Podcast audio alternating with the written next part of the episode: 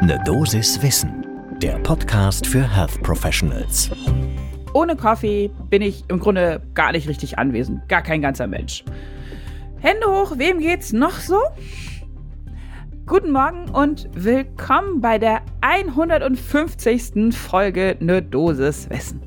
Ja, so viele haben wir schon ganz genau. 150 Mal gab es unser Wissen schon to go für euch. Mein Name ist Laura Weisenburger. Ich bin Ärztin und Redakteurin bei der Apothekenumschau und moderiere diesen Podcast im Wechsel mit Dennis Ballwieser.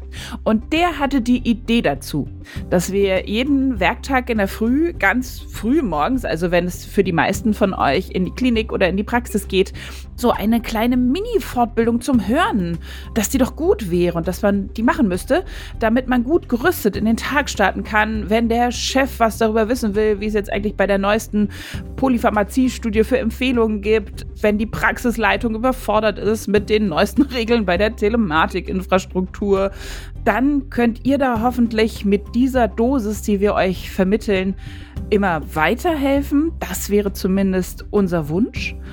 Heute ist Freitag, der 10. Juni 2022 und ihr braucht jetzt bitte eine ganz große, extra große Tasse Kaffee, denn zur Feier des Tages sprechen wir hier jetzt genau darüber, über Kaffee und warum der so toll ist.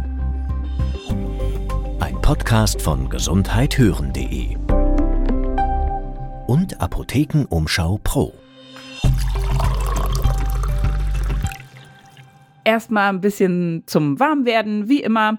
Kaffee, das war doch mal immer das ganz Böse, das durfte man noch nicht trinken. Der hatte doch so ein ganz schlechtes Image. Ja, Nee, das hat sich jetzt inzwischen schon ziemlich gewandelt. Das ist inzwischen total veraltet im Grunde genommen. Es ist natürlich auch wichtig, nicht uninteressant, nicht nur für uns Ärztinnen und Ärzte und alle anderen, die im Gesundheitssystem tätig sind und sehr früh morgens aufstehen müssen. Nein, grundsätzlich wird in Deutschland sehr, sehr viel Kaffee getrunken. Wir haben einen Pro-Kopf-Verbrauch durchschnittlich von 164 Litern im Jahr pro Kopf. Das muss man jetzt nochmal äh, sich auf der Zunge zergehen lassen. Das ist das beliebteste Heißgetränk hierzulande, sogar beliebter als Tee. Und insgesamt kann man sagen, fast drei Viertel der Deutschen, aller Deutschen, genießen Kaffee regelmäßig. Genau. Und warum ist der inzwischen rehabilitiert? Also wenn er anfangs mal war das ja so ein ganz schlechtes Ding von wegen, ah, macht Bluthochdruck und nein, das darf nicht als Flüssigkeit gerechnet werden, wenn man das trinkt, denn das entwässert ja und so weiter und so fort. Nein, das kann man inzwischen alles beiseite tun. Stimmt nicht mehr. Wir haben dazu auch mit Professor Dr. Stefan Martin vom Westdeutschen Diabetes- und Gesundheitszentrum in Düsseldorf gesprochen und er sagt, nein, regelmäßiger Kaffeekonsum, das wissen wir inzwischen, ist assoziiert mit einem erniedrigten Risiko für viele chronische Erkrankungen und auch mit einer erniedrigten Gesamtmortalität. Also hält uns länger am Leben sozusagen. Ja, die Wende war damals 2004 eine Studie, Kohortenstudie aus den Niederlanden. Die hat das erste Mal ergeben, ja, regelmäßiger Kaffeekonsum reduziert das Risiko einer Glukoseintoleranz. Also, dass man, ist quasi protektiv für Diabetes. Und damit ging es dann weiter, also äh, positive Assoziation von Kaffee und Diabetes kam noch bei 25 weiteren prospektiven Studien raus, also wirklich viel. Kaffee- und Bluthochdruck ist inzwischen widerlegt. Da gab es einen schönen Review von 2017, der zeigt auch, ja, die älteren Studien waren nicht so richtig gut gemacht. Die neueren zeigen, das hat sogar eine positivere Wirkung, so drei bis vier Tassen täglich, schadet nicht, kann eventuell auch wieder so ein bisschen schützend wirken. Und wenn überhaupt, dann wirkt der Kaffee zwar leicht Blutdruck steigernd, das aber hält sich total im Rahmen und ist auch nur vorübergehend. Das geht nach 15 bis 30 Minuten wieder vorbei. Dann gibt es Studien zu Kaffee- und Lebererkrankungen, auch protektiv, verbessertes Ansprechen bei chronischer HCV-Infektion, weniger Zirrhoserisiko. Tolle Sache. Auf die Gicht wirkt Kaffee positiv, auf Parkinson, auf Nierensteine. Also ich könnte ewig so weitermachen.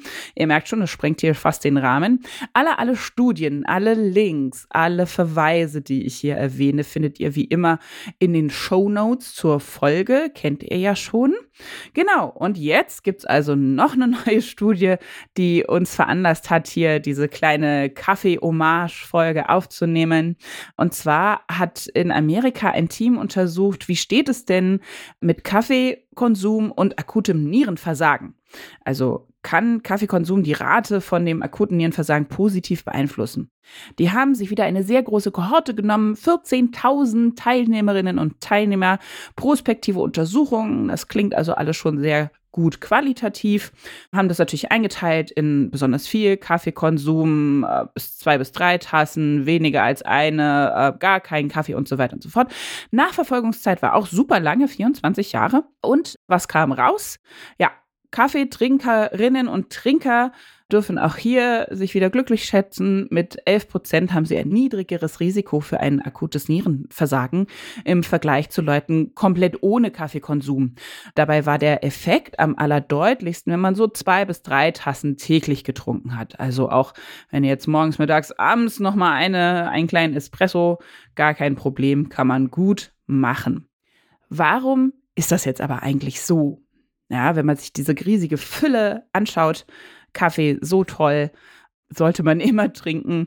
Es ist tatsächlich gar nicht so leicht, weil wir wissen, ja, Koffein, der ist so ein bisschen mit dem positiven Effekt assoziiert.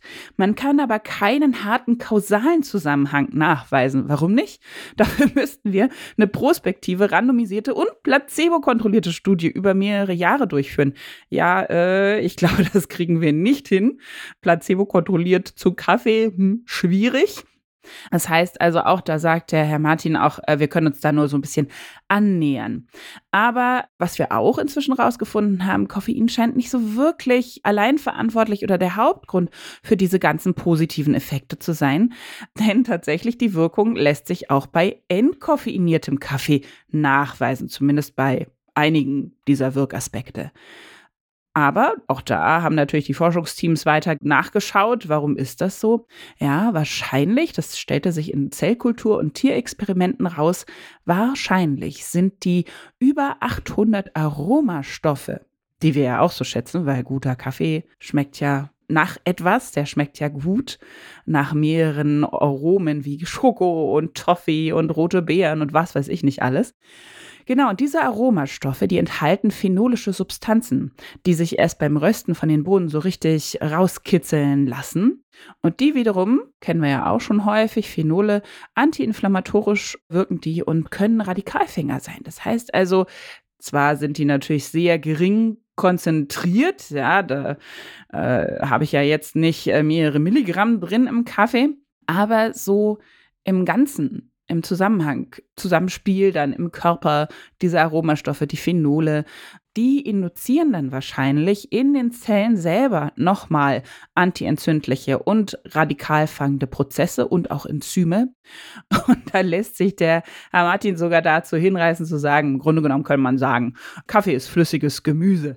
Das finde ich ist ein sehr schönes Statement, wenn wir das hier so hinstellen. Wie lässt sich das jetzt also alles gut zusammenfassen? Für uns, aber auch für unsere Patientinnen und Patienten. Also, Kaffee, davor muss man nicht warnen. Ja, ich muss niemanden davon abraten, Kaffee zu trinken. Die einzige kleine Ausnahme sind Schwangere, denn da muss man ein bisschen drauf achten, wie viel an Koffein sie zu sich nehmen. Da wären so 200 Milligramm pro Tag das Limit. Das entspricht in etwa zwei Tassen. Also da, das ist die einzige Gruppe, wo man ein bisschen aufpassen muss. Natürlich soll man jetzt niemanden dazu bringen und auch wenn man es selber nicht mag, niemand muss deswegen jetzt anfangen, Kaffee zu konsumieren, nur weil er so ein paar tolle Aspekte hat. Wichtig ist auch bitte nur echten Kaffee konsumieren, keine gepanschten Geschichten, keine Mischprodukte hier jetzt nicht die Dose fertig Eiskaffee aus dem Supermarkt aufreißen, da ist verdammt viel Zucker drin, da kann man die ganzen positiven Effekte gleich wieder in die Tonne kloppen.